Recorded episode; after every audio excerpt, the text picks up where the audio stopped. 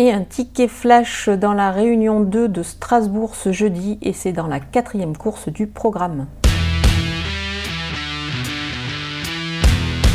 C'est sur ce parcours des 4200 mètres sur le steeple que le numéro 7, Un amour de risque, a remporté sa dernière victoire. Je pense que dans cette épreuve, il est capable de répéter euh, une nouvelle belle performance. C'est un fils de Norris Catol, on connaît le, talent d'étalon euh, de, ce, de, ce, de cet élément. Il a donné d'excellents sauteurs, donc moi je vous conseille de le jouer au jeu simple gagnant placé.